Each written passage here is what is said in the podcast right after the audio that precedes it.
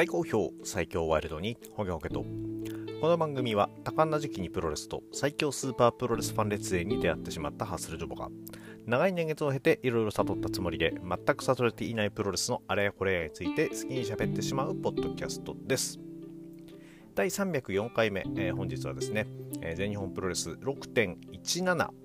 大田区総合体育館大会こちらのレビューを行っていきたいと思います。大田区総合体育館実は、えー、今回行ったのが2回目ということで、えー、前回行ったのいつだったかなって振り返りますとちょうど約1年前のですね6.19えー、2022年の6月19日の大田区総合体育館大会、えー、こちらは、えー、大田区完全決着ということでですね、えー、宮原健人 VS ジェイク・リーの、えー、三冠戦が行われた試合になっておりまして、えー、長らく、えー、決着、えー、引き分けとかでねついていなかったこの戦いで決着をつけようということでですね盛り上がった大会。そして、えー、ジェイク・リーが勝利を収めて第66代王者になった大会でもございました。まさか1年後にね別の大会で別の王者になって別のねえところを占めるっているとはこの時は夢にも思いませんでしたがプロレス界の移り変わりは早い。ちょっとね、パパッと振り返るとね、あの青柳優馬 VS 近藤修司で普通に青柳優馬が負けてたりとかですね、えー、ツインタワーズがですね、えー、足の本田組に、えー、ベルトを奪われたりということでですね、結構波乱、えー、今振り返ってみるとですね、あとは佐藤光がタイガーマスクに、えー、ベルトを取られたりっていうことで、もうなんか、ものすごいタイトルマッチあってタイ、えー、しかもタイトルが移動した大波乱な大会だったようです。まあそんなのはさておきまして。で2回目の、えー、大田区総合体育館、えー、前回はね梅屋敷の方からこう行って調べたら一番最寄りが梅屋敷っていうところでね行ったんですけれどもそのその、えー、昨年のですね大会の終わりにですね、えー、蒲田の方まで歩いて、えー、帰ることができて蒲田でもねそのちょっと反省会というか飲み会して帰った時にですねあなんだ蒲田近いじゃんってことでね、え今回は蒲田駅まで行ってですねそこから歩いて会場に向かいました。まあ、駅ではね、あのー、ナンバーワンプロレスポッドキャスターのね、あの国斎藤さんと落ち合うなんていう風な手を取っておりましたが、えー、皆さんもご存知の通り、えー、国さんですね、えー、安齊勇馬 VS 永田裕志の三冠戦が決まったら行くってはおっしゃってましたが、えー、実際には、えー、名古屋の方のですね、えー、ジェイク・リー VS 杉浦隆こちらを見に行っていたということで、まあでもしょうがないですよね。採用しレスラーが出てるんだったら。まあ、あの、すいません。あの、茶番にお付き合いいただいた皆さんには、本当に、えー、ご迷惑をおかけいたしました。えー、そんなわけでですね、えー、では、えー、大田区総合体育館大会、えー、6.17、え、こちらのレビューの方をいきたいと思います。まあ、レビューと言いましても、まず最初にちょっと会場入りしまして、まあ、そんなわけで、まあ、一人で会場入りしてたわけですが、久々にですね、あの、へそ金、えー、金プロ時代のね、あの、仲間の、えっ、ー、と、もちもちらさんもね、あの、友達が、えー、プロレス、特にね、あの、関本若林が見たいということで、お連れになられてたということで、ご挨拶させていただいてですね、いやさすがに、確かにこれ見とかないと、えー、後悔するだろうなっていう部分はあるのでね、あの、すごく良いチョイスだったなと思います。え、その、もちろん、その、結果としてね、あの、すごく良かったので、まあ、後ほどちょっとこれは大いに語らせていただきたいなと思っております。それ以外にもね、あの、タイムラインでは、えー、存じ上げていたけれども、えっ、ー、と、ご挨拶、対面でね、お会いさせていただけてなかった方ともお話しさせていただいたりとかしてですね、あの、やはり生で観戦に行くと非常にいいなというのを思い知りながらですね、えー、オープニングを待っておりました。あそうそう。で、試合開始前にですね、えっ、ー、と、スタン・ハンセンの、えっ、ー、と、サインリポートレート、えー、こちらを、あ、サイン入り、4000円以上の買い物をすると、試合後にサイン入りポートレートがもらえるということでですね、えこちらにですね、あの、並んで、え T シャツ買いましてですね、試合終了後をワクワクしながら、待ちながら、そして、え試合開始を待っておりました。で、第1試合ですね。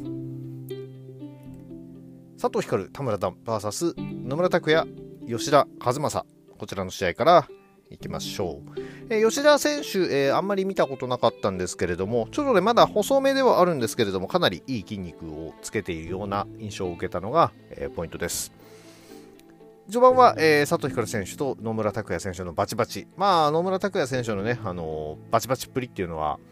今年初めに行われた三冠戦、宮原健人との三冠戦とかね、あのその辺でもちろん皆さんご存知だと思いますが、これがね、あの佐藤光と佐藤光選手もですね、こことやっぱりバチバチやり合えてるってことは、さすがは佐藤光。UWF ルール、え格闘プロレス、こういったものに対してのスキルというのは、やはり、えー、日本の中でも有数な選手ということでですね、えー、こことですね、えー、野村咲也選手のバチバチ感というのがいい具合に、え、ミックスして、非常に、え、白熱したマッチアップを見せてもらいました。特にね、あのサッカーボールキックの音がですね、あの破裂音じゃない、バシンじゃなくてドシンという、あの体からそういうのを繰り出せる野村拓也っていうのはね、本当に素晴らしいと思います。吉田選手とね、あの田村選手のマッチアップっていうのもなかなか面白くて、田村選手、相変わらずそのタックルをうまく有効に使っておりまして、まあ、ノータップスの頃はね、タックルという名前を、えー、使っていたぐらいあってですね、タックルという技に対しての思い入れというのは非常に強いんでしょうけれども、えー、こちらのキレが非常に良くてですね、えー、なかなか多種多様なんですけれども、ここまで来たらですね、もう一つその先が見たいと思うのはね、あの、欲張りなのかなと。まあ、どんな、あの、ことをやったらいいかなんていうのは思いつかないんでね、あの、ファンが勝手に言ってるだけなんですけれども、えー、田村選手のこのタックルっていうのを、もう少し、えー、アレンジしていくと、さらに見せる、えー、戦いができるのかななんて思って、勝手に思っております。で、初見の吉田選手もですね、あのー、コーナーに、えっ、ー、と、逆さ、えー、ね、あの、下向きにコーナーに対、え、斜めに据えて、腹に2っていうのは、え、結構な選手やるので見るんですけど、逆にですね、あの、仰向け状態で寝せて、え、背中に2、そしてそこからさらに抱えてバックドロップなんていうね、あの、コンビネーションが非常に面白い動きをしていて、えっ、と、若いのになかなか、えテクニシャンだなというふうにね、思いました。え試合はですね、えー、7分49秒デスバレーボムで、えー、田村段選手が吉田和正選手を沈めているんですが、えー、このデスバレーボムに入る前のラリアットの攻防、え田村選手のラリアットってね、あの本当に首をこうかっきる、えスタイルでして、あの見てて気持ちがいいのでね、この日、えスタン・ハンセン選手は果たして、え田村選手のラリアットを見ていたかどうかわかんないですけれども、実にいいラリアットを使うなというふうに思っております。第2試合、エボリューション女子 VS 正規軍タックマッチ15分一本勝負ですね。えっ、ー、と、あ、そうそう。結局ですね、えっ、ー、と、この日の生観戦っていうのが、えっ、ー、と、去年の武道館、武道館後に1回後楽園行ったのか、息子と一緒に。それ以来ということでですね、えだいぶ久々だったわけですけれども、去年の武道館の時点ではこのエボリューション女子というのは挨拶だけでした。で、まあ、その後、そのエボリューション女子が指導し始めたわけですから、えっ、と、生で観戦するのは初めてだったわけですけれども、え父は、父サニー VS 尾崎真由美、ゆきひまやという、えー、タッグマッチでございました。えー、こちら、試合結果、先に申し上げますと、12分13秒フィッシャーマンバスターで尾崎真由美選手がサニー選手を沈めております。えー、入場ですね、えっ、ー、と、エボリューション女子は、あの、最近ちょうどね、あの、アマゾンミュージックとかで聴いてた、あの、アクアさんの、えっ、と、音楽、ノリのいいダンスミュージック、こちらでですね、入場してきて、そこで、ね、個人的にはかなりテンションが上がったわけで、えー、一方のね、あの、正規軍はですね、あの、非常に、あの、こっちもノリがいい曲ではあったんですけれども、もう入ってくる時のその華やかさというよりはもう、どっしりした貫禄感っていうのがね、あの、すごかったです。いや、あの、何回かね、こう見てくるとですね、やっぱりその 正規軍もいいななんて思ってて、特にね、ユキヒマヤ選手がね、あの、非常にその、貫禄、貫禄というか、その、いでたち、えー、女王様っぷりっていうんですか、えー、それとちょっとだいぶ好きにはなってきております。あの特にね、あの試合の途中でね、すごかったのが、あのものすごいあの相手コーナーの近くで、えー、サニー選手を捕まえてやってて、いや、こんなんカットに入られたら位置的にダメじゃんっていう、普通だったら思うような位置で、えっ、と、マヤ選手が何やったかっていうと、えー、無造作にですね、あの、控えの父選手をですね、突き落として、え、何食わぬ顔でそこで攻撃を続けるっていう。まあ、それはそうだよね。カットする相手をいなくする、すれば、別に相手のコーナーの近くだろうと、なんだろうと問題ない。こういうね、あの、その、無法っぷりっていう言い方が正しいかどうかわかんないですけども、そういった、えー、のですね、えー、説得力を増してくるっていうのはね、非常に見てて面白かったです。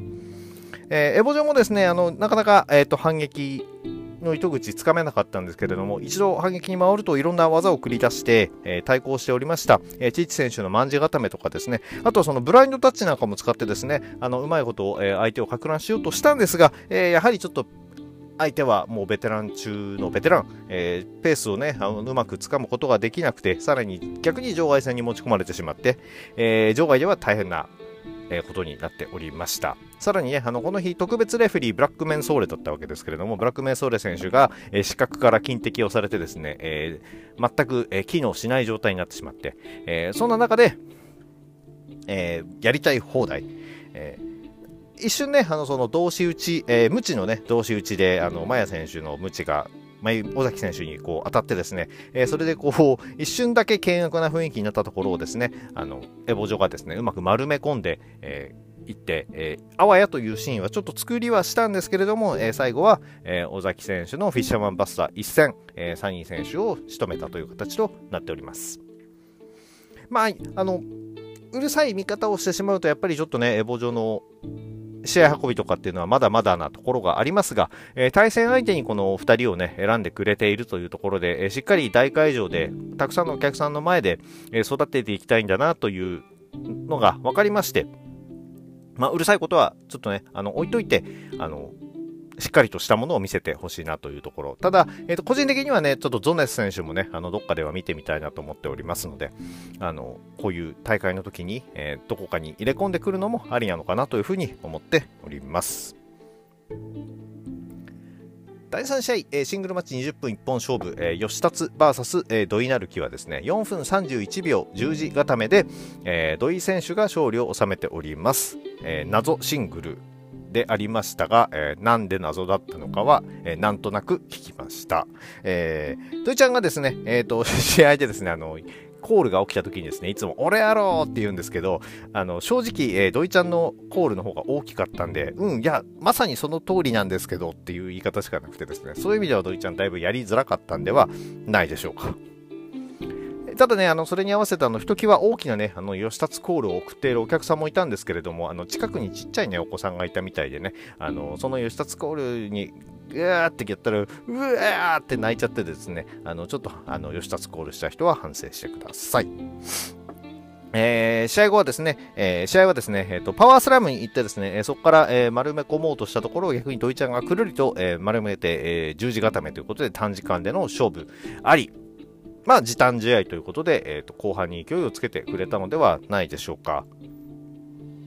ちょっとね、話飛ぶんですけども、さっきも言いましたけど、子供のね、あの、泣き声がしたなんて言ってましたけど、あの、親子連れが今回非常に多くてですね、あのー、みんなで、えー、見れるっていうのは非常にいい団体の証なのかなと。やっぱどうしてもね、そのチケット代が高かったりしますやっぱり家族全員で、えー、例えば3人とか4人とかで来ようとすると結構な額がね、かさんでしまうんでなかなか難しいんですけれども、今回のね、あの、大田区総合体育館大会もですね、あの、スタンドが5000円、1回スタンドが5000円、2回スタンドが4000円ということでですね、えー、なかなかお財布には優しい、えー、設定になってくれてまして、そういう意味では、あの、やはり小さい子供たち、あとはね、そう、子供料金みたいなのとかね、家族料金みたいなのがね、うまく設定できれば、どうしても座席のね、この並びの関係とかでね、難しいとは思うんですけれども、例えばその、まあ、要相談してくださいみたいな感じで、後ろの方だったら、あの、並びで子供料金で入れさせてくれますよみたいなことをね、もし、あの、やれるんであれば、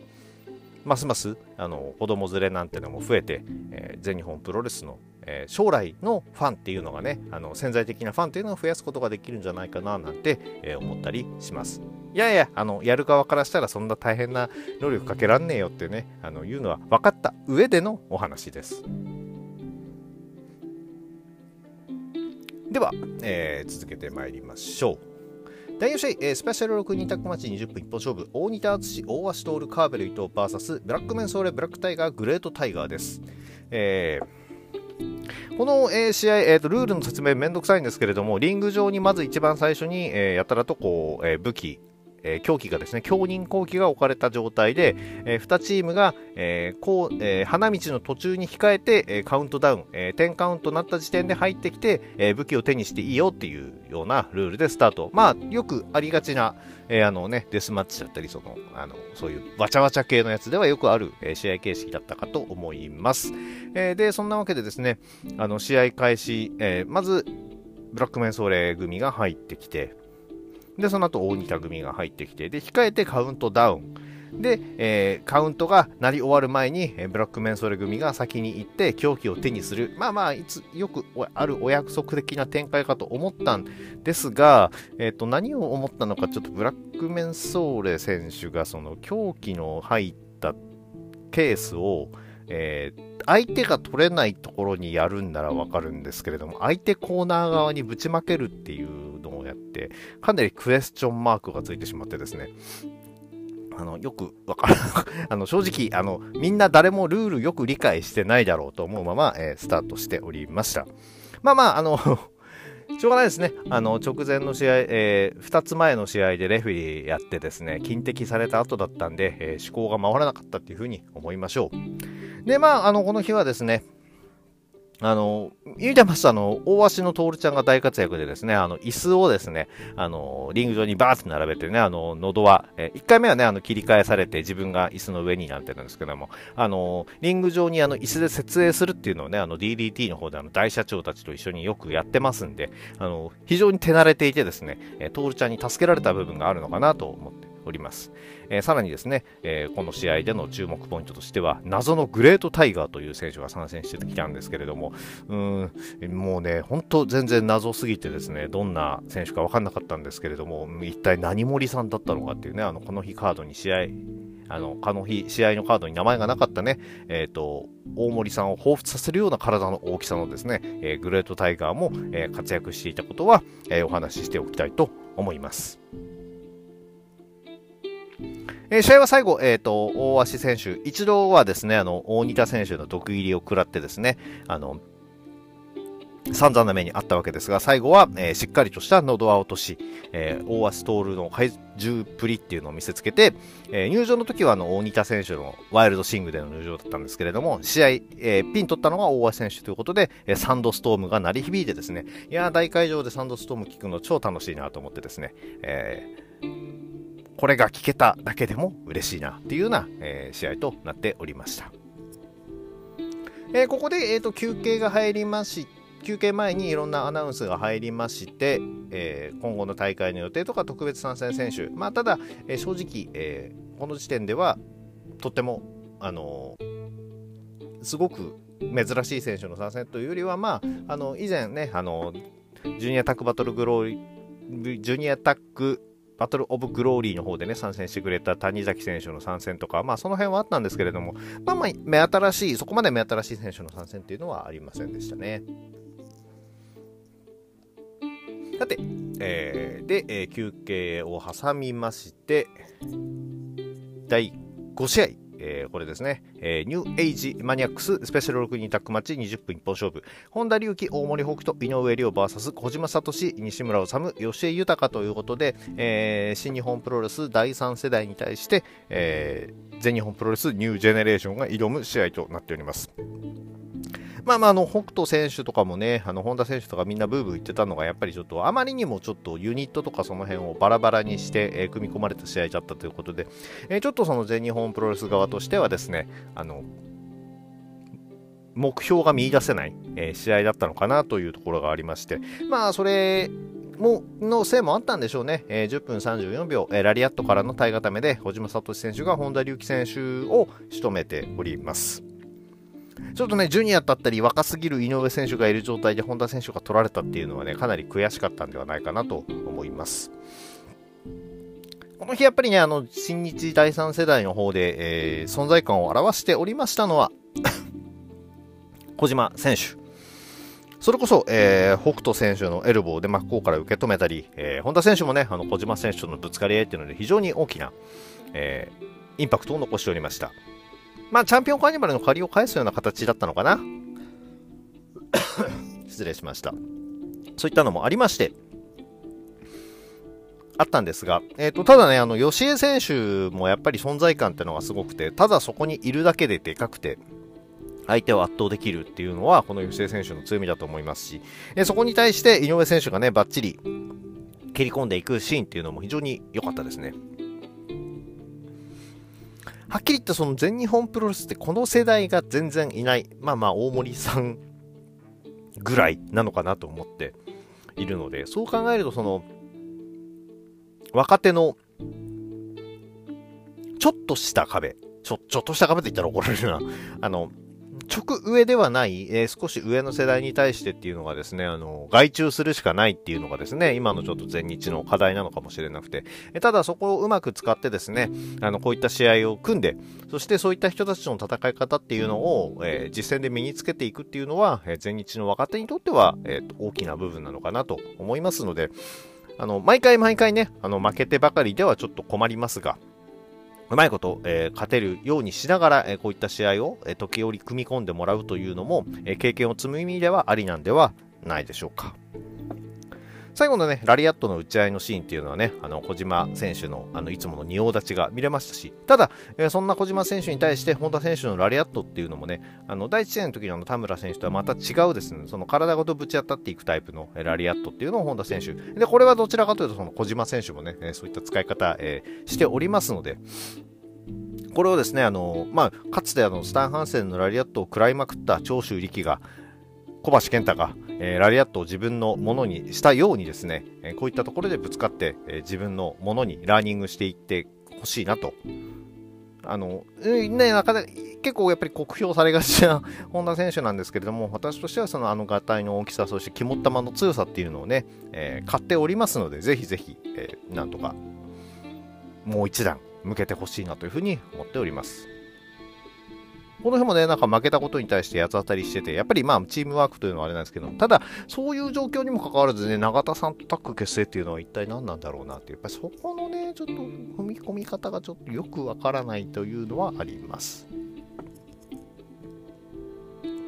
さてさて、えー、第6試合、えー、グレンタイ VS ブードゥーマーダーズ6人タッグマッチ30分一本勝負。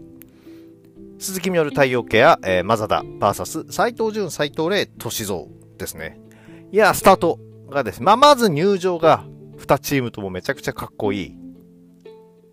斎藤中斎藤麗の本当リングインもめちゃくちゃかっこいいし、一方のグレン隊もね、あの、様になる。さらに、えー、グレン隊とブードゥマダーズ、プラス、えー、ブードゥマダーズはタルさんも一緒についてきてですね、えー、鈴木みのると睨み合う。いや、リング上がおっかないおっかない。あの、明るく楽しく激しいだけども、近寄りがたいプロレスっていうのがですね、えっ、ー、と、リング上で、えー、巻き起こっておりましたね。えー、スタートは正田選手と、えっ、ー、と、歳三選手のマッチアップということで、もう、これもめちゃくちゃやっぱりね、あの、その、ベテラン同士のその、マッチアップスタートだったわけですけども、めちゃくちゃ面白かったね、これ。うん。二人ともその、モテるテクニックを存分に出してくれてですね、一気に、えっ、ー、と、お客さんの視線を、えっ、と、吸い込む。この2人だったら間違いないなっていうのがですね、良かったです。で、太陽ケア選手、えー、ですけれども、その15日の試合の時もそうだったんですけれども、あの、すみません。言い方良くないかもしれないけど、思ったより全然動けておりましてですね、えー、この、久々の参戦っていう風な、えー、のを全然あの感じさせない動きっていうのは良かったですね。えー、斉藤ブラザーズ、えー、太陽ケア選手も結構体大きいんですけども、それよりも大きい斉藤潤、斉藤麗に対してどう、どんな試合見せてくれるのかって思いきやですね、あの、真っ向から、えー、行ってましたんで、そうそう、太陽ケア選手ってだから、ある意味、だから全日でいうところの第3世代に当たるのかな。ね、その辺だと思いますんでね。まあ、また久々にというのもあったし、えー、この辺でですね、あの、参戦回数が増えてくれれば、えー、全日本プロレスの選手もなかなか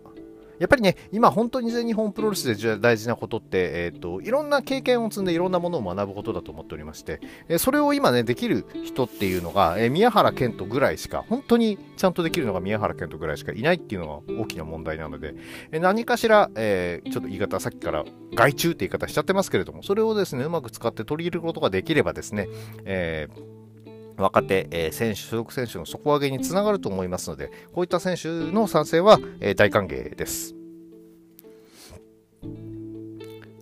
鈴木みのる選手、えー、大人気でしたね。えっ、ー、と、小さな子供のね、あの、鈴木みのる、みのるっていう声聞いてるとですね、もう、もう、もうなんか、それ、それもあるし、その、久々に太陽ケア選手と、えっ、ー、と、組んでたっていうのもあるんで、あの、すごく嬉しそうにね、あの、生き生きと試合していたのが、えー、興味深かったです。えただですね、おも、面白かったのが、あの、面白いっていうか、それはどうだろうと思ったのが、あの、太陽ケア選手が、えー、回転エリア固めにこう入ろうとしたシーンで、相手がこう棒立ちになって、あの下からこうググッとこう押さえて相手を倒そうとしてで、勢いがついてるっていう、そういう状態で鈴木みのる選手入ってきて、普通はこうパンチして相手をね、倒して回転エビ固めを助けるというのがまあお決まりなんですけども、そのわたわたしている選手を、えーと、首を掴んで、えーと、後ろに丸め込んで首固めっていう、それ物理法則に反するだろうっていう動きをしてね、あのやってたのがちょっと面白かったです。え最後はですね、えー、ゴッチ式パイルドライバーで、えー、鈴木みのる選手が歳三選手を沈めているわけですが、えー、あの、あ、でもこれ10分もやってないのか、にしても、あの、非常に、あの、お祭り感あふれる面白い試合でしたね。あのいや本当にあのブードゥーマダーズ斎藤兄弟の、えー、いいところも出ていたし、えー、グレンタイのいいところも出ていた、えー、好試合だったのではないでしょうか。えー、第7試合。石川修司デビュー20周年記念大会第2弾。タッグマッチ30分一本勝負。石川修司諏訪間 VS 関本大輔岡林雄二、えー、久々に、えー、2人っきりでの再結成暴走大巨人。そして対戦するはその暴走大巨人と、え、数々の名勝負を繰り広げてきた関本岡林組ということになっておりますこの試合ね発表された時点では、えー、まだ分かっていなかったことなんですが、その後ですね、えっと、岡林選手が、え長期休業ということを、えー、宣言しておりまして、この、えー、至極の、え、戦いがですね、見られるのは、これが、えしばらく最後ということになってしまっております。いや、もうほんとこれ見られなくなるって嫌なんでね、ただ、まあまあ、岡林選手が考えに考え抜いた末のね、決断だから、そこをね、ファンごときがな、どうこう言うのは、ことでもないんですが、やはりそれに関してはちょっと残念な気持ちでいっぱいですね。ただまあそんな思いを吹き飛ばしてくれるかのようにですね、えー、この2チームの戦い、どっかんどっかんでした。え、それこそそのさっき冒頭でお話ししたね、あの初めて関本、岡林をご覧になるために来た方っていうのがですね、多分大満足させていただけるような試合だったと思いますし、もう文句のつけようのない試合でした。最初はね、石川関本、えー、この、えー、大日本プロレスでしのぎを削った2人の戦いはいつものようにドッカンドッカンスタート。えー、一通りぶつかり合った後に、えー、関本、諏訪間に交代するわけですが、えー、やっぱりね、あの皆さんその状況をご存知なので、え、関本コールがとんでもなくて、えー、そうするとね、あの諏訪間選手がね、あのすねてですね、帰ろうとするっていう。だからなんでそう可愛さを見せようとするの、諏訪間、あざといっていうところなんですけれども、えー、で、この関本、諏訪間っていうね、あのマッチアップも見れまして、その後はですね、石川修司選手があの捕まる展開になりました。えー、変わる変わるですね、関本選手と小林選手にボディスラムされるって、いやいや、普通変わる変わるボディスラムされるのって、あのブラックメンソーレ選手みたいに体が小さい選手なんですけれども、石川選手みたいな選手を変わる変わるボディスラムって、もうそのこの時点で意味がわからないんですけれども、あのそういったことがね、余裕でできてしまうというのが、この関本、岡林組のね、あの強みであります。さあまあ、関本のね、ラリアット合戦なんていうのもこの試合の、えー、ポイントであったんですけれども、えー、そのラリアット合戦をね、見つめる岡林選手のリアクション、えー、コーナーに控えた岡林選手のリアクションというのが素晴らしくてですね、あの、そういうところも含めて岡林選手の全ての魅力なので、あの、まあ、大げさにやりゃいいってもんじゃないんですけれども、えー、プロレスの試合というのがどのように行われているかっていうのをですね、あの分かりやすく伝えてくれているこの岡林選手の動きっていうのにですね、えー、皆さんもぜひ、えー、注目してほしいなと思っております。えー、投げるぞおいは、えー、いつもの通り、えー、投げられずに終わって、えその後、えアルゼンチンの共演、えこれもですねやっぱり本当諏訪魔石川をアルゼンチンでそれぞれがっちり捕まえるなんてできるのこの2人ぐらいしかいないと思うんですよね。いや素晴らしかった。1度目のね、ゴーレムスプラッシュは、えー、剣山で、え、返されて、えー、たところ、えー、その後ですね、え、岡林選手攻め込まれて石川選手にフォールされるわけですが、え、そのフォールしている石川選手を関本選手が、え、ぶっこ抜きでぶん投げるっていうですね、え、とんでもない、え、シーンがありつつですね、え、さらに、えー 今度は逆にですね、あ今度さらにですね、えーと、岡林選手にジャイアントスラムを石川選手に狙ったんですけれども、えーと、関本選手入り込んできたんですね、えー、どうやってカットするのかなと思ったら体当たり。あのなんてなんていう技か分かんないです。もう本当にただ単に体でぶつかる体当たり。これで無造作にカット、えー、その後はですね、えー、ラリアットで打ち勝った岡林選手が石川選手をパワーボム。さらには、えー、しっかりとゴーレムスプラッシュを決めて、えー、処理を収めております、えー、試合後はノーサイド、えー、この4人でしかできない、えー、素晴らしい、えー、試合。これを見せてくれてそれが、えー、この4人でねあの最後になってしまうかもしれないというところもあったんでしょうかね。あの感謝を込めての4人でのノーサイドの手を挙げてるシーンっていうのは、えー、ちょっとうるってきてしまいました。ただ、えー、いつまでもね、その岡林選手が、えー、休んでしまうことに対して、え悲しんでいてもいられないので、えまだまだ続ける選手たちがですね、えどのように、え今後、岡林選手の意思を継いで戦っていくのか、さらに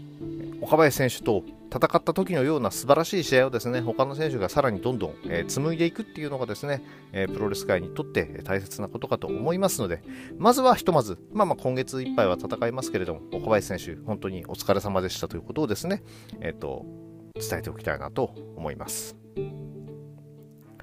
まあまあ、はっきり言って、えー、で、この試合、めちゃくちゃ面白かったんで、2023年のベストバウトはもう確定ですね。もうこれでいいと思います。第8試合、えー、世界タッグ選手権試合60分一本勝負、宮原健と青柳優馬 VS 青柳敦樹ライジング隼人です。えー、こちら、宮原健と青柳優馬が、えー、剣王曽山学からベルトを奪取したことによって、えー、急遽タイトルマッチに、しかもライジング隼人が噛みつくという形で、タイトルマッチになったわけです。えー、煽り V ではですね、えっ、ー、と、お兄ちゃんも最高さんもですね、もう本当に、あの、大人げない発言でですね、叩き潰すようなことを言っておりました。それに対して、敦樹も隼人も、えー、新時代をね、迎えるにあたって、えー、自分たちジュニア、フェイビーも関係ないということでですね、まさに、えー、これからの新時代に向けての、えー、意気込みを語っておりましたね。で、この試合、えー、やっぱりテンション上がったのはですね、エントランス V、えー、こちらが流れております。えー、宮原選手のもうブレイクハート。かっこいいですね。あの、こう心臓音がドックンドックン出るやっぱりあのシーンっていうのは非常に最高だし、えー、青柳選手のロックスター。これもね、もうはっきり言って YouTube で私めちゃくちゃヘビロテで聞いてて、朝行くときとかこれ聞いてね、あのテンション上げて会社行くとか、えー、するぐらい素晴素敵な、好きな曲になっております。えー、さらには、えっ、ー、と、敦樹選手の、えー、新テーマがかかって、え、それのエントランス。さらに、えー、そして、えー、ね、この挑戦者チーム2人で入ってくるのかなと思ったら、ライジングハヤト選手にもね、ちゃんとエントランス V 用意されておりまして、えー、こちらでの入場ということで、えー、4人に対する期待というのが、えー、非常に、えー、伺える、えー、もう入場からですね、えー、気合が入っていることが分かりました。何しろね、あの、宮原健人とライジング隼人が向かい合って、隼人コールが勝つわけですよ。これ本当、やっぱりあのー、オールトゥゲザーの時に一番目立ったのは隼人だったんじゃないかっていうね、あの話も出てるぐらいで、全日本プロレス、愛媛プロレス、えー、2団体所属のね、このライジング隼人に対する期待というのがですね、あの、全日本プロレスファンも含めて非常に大きいのが伺えます。試合開始直後にですね、あの場外に落としてこう場外フェイント、あのアツキー選手も隼人選手もね、あのフェイントをこう得意にするわけなんですけれども、それをやるとね、あのビジネスタックが非常に無然としてですね、あの怒っていたシーン、えこの辺でですね、あのいかに相手を怒らせてこう立ち向かうかっていうですね、えっ、ー、と、シチュエーションっていうのも、あのすごくお客さんに伝わる状態で、えー、もちろんその後ね、あの、プランチャもあの炸裂させておりまして、あの、ジュニアチームのね、あの、腕の見せ所っていうのも最初、初版から、序盤からね、あの、見せてくれていたのが、印象深いです。ただ、やはり体格差というのがね、あのどうしても試合の、えー、随所には見られておりまして、結構、隼人選手が捕まるシーンっていうのも長かったりしてですね、あの心配な部分もあったんですが、早津選手何がすごいかって、えっ、ー、と、技食らってダメージがあろうとも、スピードが衰えない。ここは本当に素晴らしい部分だと思います。あの、もちろん途中でね、あの、全然立ち上がれなくなるぐらい場外で大の字になってるシーンっていうのもあったんですけれども、えー、いざ自分が動くシーンになると、えー、トップスピード、これは決して衰えさせないまま戦い続けることができるというのは、あの、それこそあの全日本プロレスに上がり始めた頃から見ている身としてはですねあのすげえ成長したなっていうふうにねあの思って見ております。ジュニア選手2人でですね、あの青柳優馬選手にこう顔面にね、蹴り入れるのもね、あの全然真空じゃなくてですね、バチコーンと入っててですね、あのなんか普段の恨みでもあるのかななんて、一瞬ね、ちょっと頭をよぎりつつ、ただ逆にお兄ちゃん、えー、青柳優馬選手もですね、相手がジュニアだからといってですね、ロックボトムの方が高い高い。いやいやいや、さらには、えっ、ー、と、膝と、えー、蹴りの、えー、スタンディング、あニーダウン状態の相手への膝と蹴りのこの当てっていうのもね、もとんでもない当たり、当たり方を見せておりまして、あの決してそのジュニアのが、ヘビーに挑むというチャレンジマッチではないという、で、チャレンジマッチだから、えっ、ー、と、叩き潰すよっていう、そういうのではないシチュエーションでの、もう本当に、えー、タッグのチャンピオンに対して、タッグチームの、えー、一流のタッグチームが挑戦したえそういうタイトルマッチだったんではないかなと思います。だって、宮原健人がこの試合でラリアット抜いてますからね。大一番でしか出さない。そのラリアットを出させた隼人選手っていうのは、やはり、このトップに食い込んできているんではないでしょうか。最後ですね、えっと、隼人選手が、えー、イケメン落としからのからファルコンアロー、そして、えっ、ー、と、シドビシャスというですね、えっ、ー、と、黄金パターンにつないだわけですが、えー、残念ながらこれは、えー、お兄ちゃんの方が間に合いまして、えー、最後、宮原健人選手が振り、えー、耐えるライジングハイト選手にシャットダウンスープレックス。これも、1回目はね、かわされたんです。1回目は、えー、振り切ったんですけれども、2度目はかわせず。上でジタバタしながらのシャットダウン、やっぱ何回見てもこれ生で見るとほんとすごいいいシーンなんだよな。勝つ側の、えー、執念。負ける側の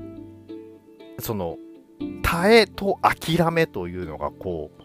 一度に一度の価格で見れる。やっぱりすごいねフィニッシュだと思うんですよね。いやこれやっぱり面白いタイトルマッチでした。試合時間は24秒59分、いや、24分59秒ということで、えー、かなり戦っておりましたね。でも、あの、一瞬もだれることなくですね、戦い続けたこの4人に拍手を送りたいと思います。えー、試合後、入ってきたのは、大森北斗。来たれ新時代ということで、えー、俺の新時代もやらせろよっていうのに対してですね、えー、宮原選手は、えー、鈴木みのるの隣にいて強くなったつもりかという辛辣な言葉をぶつけます。ただ、いや、ここでちょっとびっくりしたのが、あの鈴木みのる選手がですね、あの、何者、誰も知らないお前らに対して、えっ、ー、と、プロレス界の、で、有名な俺が、えー、立ってやるんだからどうだと。えー、北斗の、北斗と戦うってことは俺の首もついてくるってことだぞっていうことで、いやこんなに海外しい鈴木みのる選手っていうのもね、まあ、本当ありがたいんですけれどもね。いや、よくそこまでしてくれるのって、北斗選手のことそんな気に入ってくれたのかななんて思っております。で、まあ、ここの試合、このやりとりかなり長くて、最終的にはですね、えっ、ー、と、青柳お兄ちゃんがですね、うまいことあのまとめて、えー、切り上げてくれたわけですけれども、まあまあ、あの、鈴木みのる選手、えー、勢いが乗った時のマイクの、えー、喋りっていうのはとんでもないわけで、それに対して一歩も引かずに、えー、やり合う宮原健人というのもですね、さすがだなっていうふうに思っております。というわけで、タッグのタイトルマッチ、えー、宮原健人、青柳優馬 VS 鈴木みのる、大森北斗、えー、こちらはどうやら決定しそうです。本当にこの試合、大森北斗、根性の見せ所だと思いますんで、鈴木みのるの隣にわざわざ立った理由っていうのをですね、えー、しっかりと、えー、考えて何を見せてくれるのか。こちらとしてはもう期待はどんどん膨らんでおります。あとはそしてあの全日生え抜きの素晴らしい選手だってことも分かっております。ただ、えー、世間に伝わるそれこそ世間に伝わるような、えー、ところをどうやって見せていくのか？ポイントだと思いますので宮原健人選手の言葉を借りるとタイトルマッチまでに鈴木みのるのもとでしっかり鍛えてもらえと。これは鍛えてもらうっていうのはその試合あの技とかねあのそういうものだけではなくて、えー、全ての立ち振る舞いとかそういうのを、え、盗んでこいっていう意味合いだと思っている、えー、宮原選手なりのエールだと思いますので大森太選手が期待に応えてくれることを、えー、望みます。さあさあ第9試合メインイベントです。いやーはっきり言ってまず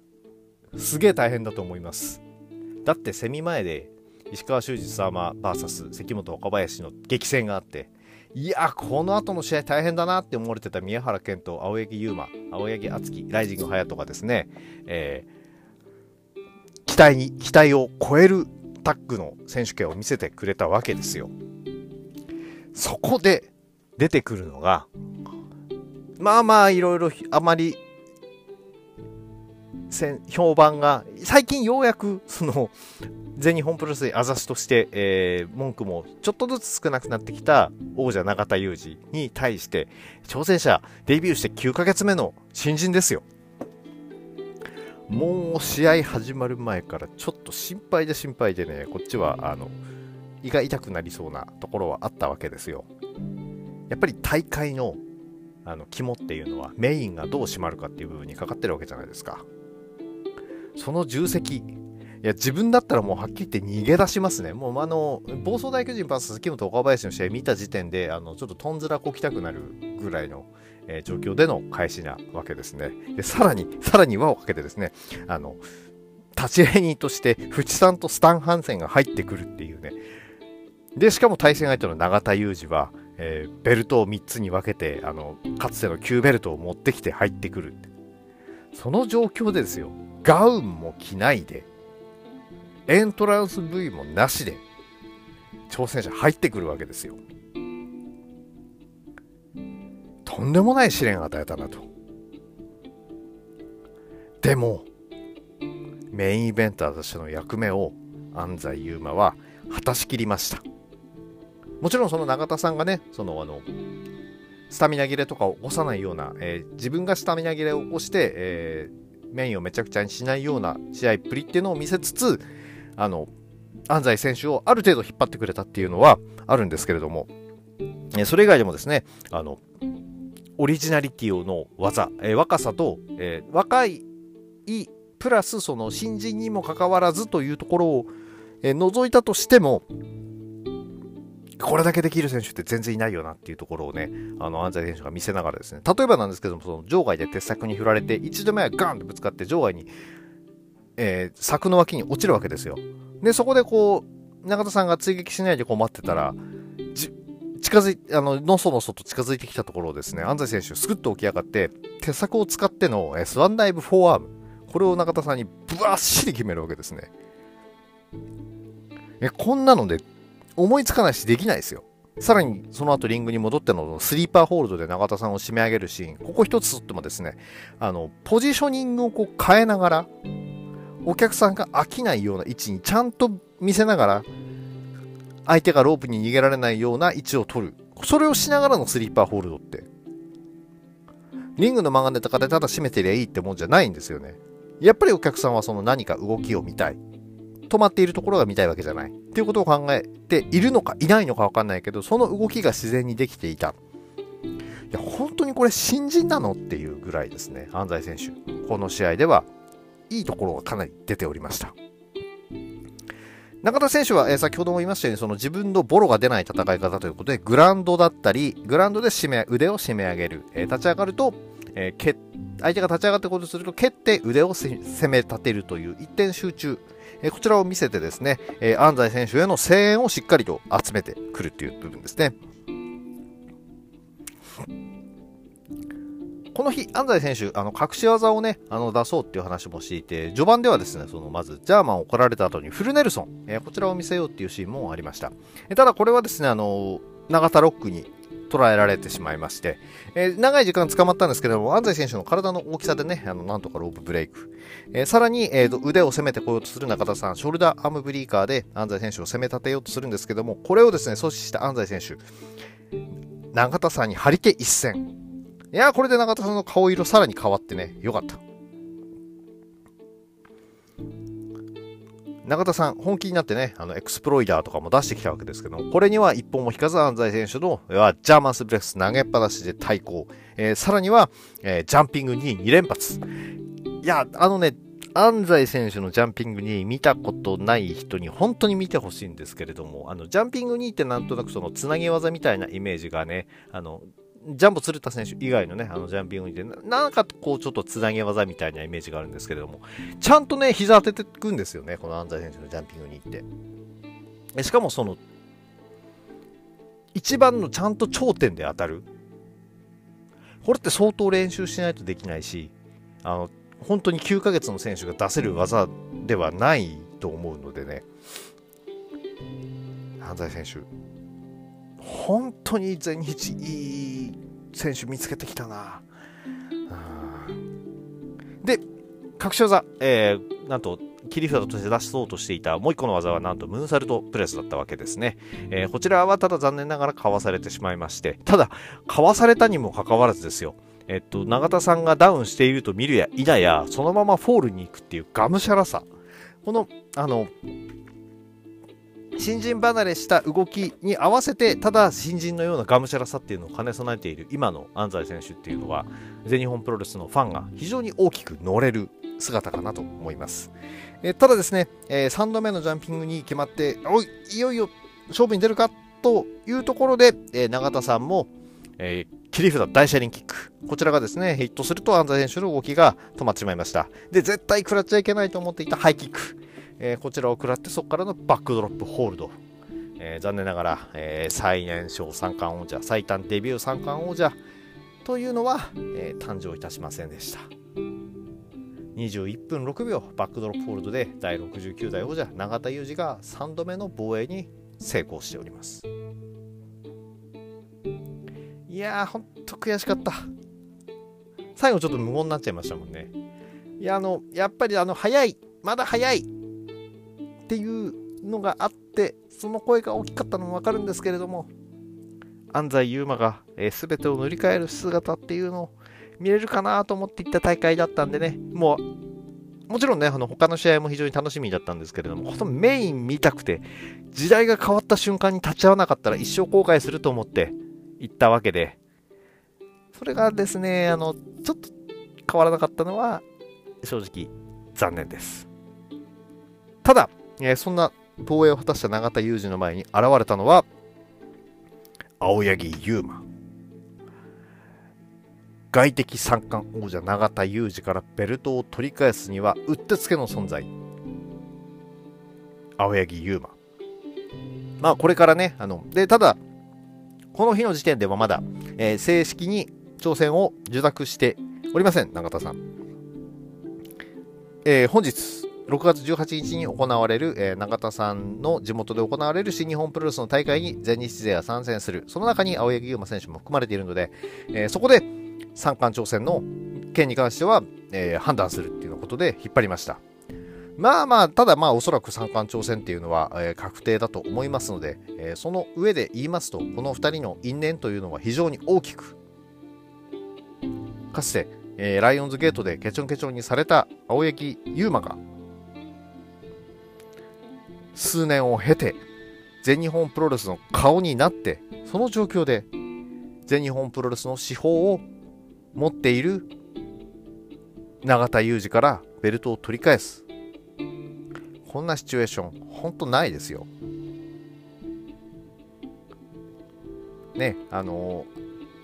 あのえっ、ー、と足の選手の時もそうでしたけれども永田さんは何がすごいかってやっぱり歴史があるので対戦相手との因縁というかね、その、関わりというのも深く、そういった意味では、永田裕二の三冠王者というのは、まあ、取った時はね、もうすげえブーイングタラタラで、まあ、試合内容が伴っているかどうかっていうのも大きいので、えー、その辺に関しては、えー、考えさせられる部分もあったわけですが、永田裕二の三冠王者というのは意味のあるものになっているのではないでしょうか。そんなわけで、えー、ゼア締めでね、あの大田区大会、えー、終わってしまったわけでですね、全日本プロレスファンとしては、えー、ちょっとまた取り返せなかったかっていう部分はあるわけなんですが、えそれでもあのかつてほどですね、え残念感というのは漂わず、え個人的にはなかなか面白い、良かったなっていう感そのまま、え体育館を後にすることができました。え試合後は、えお目当てのですね、えスタン・ハンセンポートレート会にですね、結構長蛇の列並んでて、どこに並ぶか最初ごちゃごちゃでね、なんか横入りしそうになって、あの、ちょっと怒られてしまってですね、あの、それはちょっと恥ずかしかったんですけれども、もうちょっとちゃんと、あの、本当ね、あの売店ぐちゃぐちゃすぎて、あの、他の方も苦言を呈してたんですけれども、あの、さばきが悪いっていうこともあってね、まあ、あの、たくさんのお客さんが入るのに慣れてないって言われればそれまでなんですけれども、あのもうちょっとね、あの、手際よくやってほしいなと思いつつ、えっ、ー、と、個人的には、あの、スタン・ハンセン選手にですね、あの、ご挨拶させていただいて、本当だってプロレス見始めたのが中学生2年生ぐらいの頃からで、そこから30何年の時を経て、えスタン・ハンセンにお会いできて、さらにはですね、あの、あなたに憧れてヒゲを生やしてますなんて言って、おうおうなんて言って笑ってもらえた姿、シーンっていうのを思い出すと、えー、30年以上プロレス見てきててよかったななんていうのですね、えー、思える素晴らしい、え、瞬間でした。それこそね、本当あの、かつてあの地元にあのハンセン選手がね、ハンセンさんが来るって言ってた時にあのコロナの影響で来れなくなってがっかりした、それの1年越しのリベンジでもあるわけでね。いやー、ほんと、ハンセンかっこいいなやっぱり。あと、ちょっと少年の気持ちに戻ってしまいましたね。で、まあ、あの、その、キンプラと一緒にですね、手伝ってもらって、あの、ツーショットとか撮ってもらったりしつつですね、えー、